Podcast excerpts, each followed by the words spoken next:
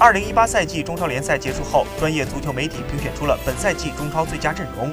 新科冠军上海上港有五人入围，亚军广州恒大以及季军得主山东鲁能各有两人入选。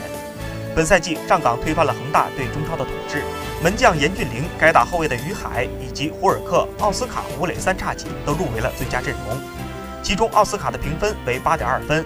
和入围最佳阵的北京国安外援奥古斯托相同，都是最高分。